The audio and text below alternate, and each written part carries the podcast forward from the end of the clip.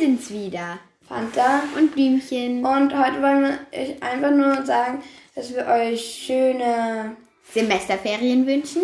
und dass ihr hoffentlich ein schönes Zeugnis bekommen habt. Und Wenn dann- nicht, dann ist es nicht schlimm. Macht euch keinen Kopf. Noten sind nicht so wichtig. Ja. Ähm, Und außerdem hat unsere Lehrerin gesagt, in der, ähm, wenn du im Gymnasium eine 3 hast, ist es so wie in der Volksschule eine 2. genau. Also- Und ähm, also meine Lehrerin hat mir auch gesagt, dass, ähm, dass, dass man viel mehr ist als nur die Noten. Weil die Noten sind einfach nur eine Einteilung. Ja, genau. sowieso. Und deshalb wollten, also nicht deshalb, das, ich sag schon wieder deshalb.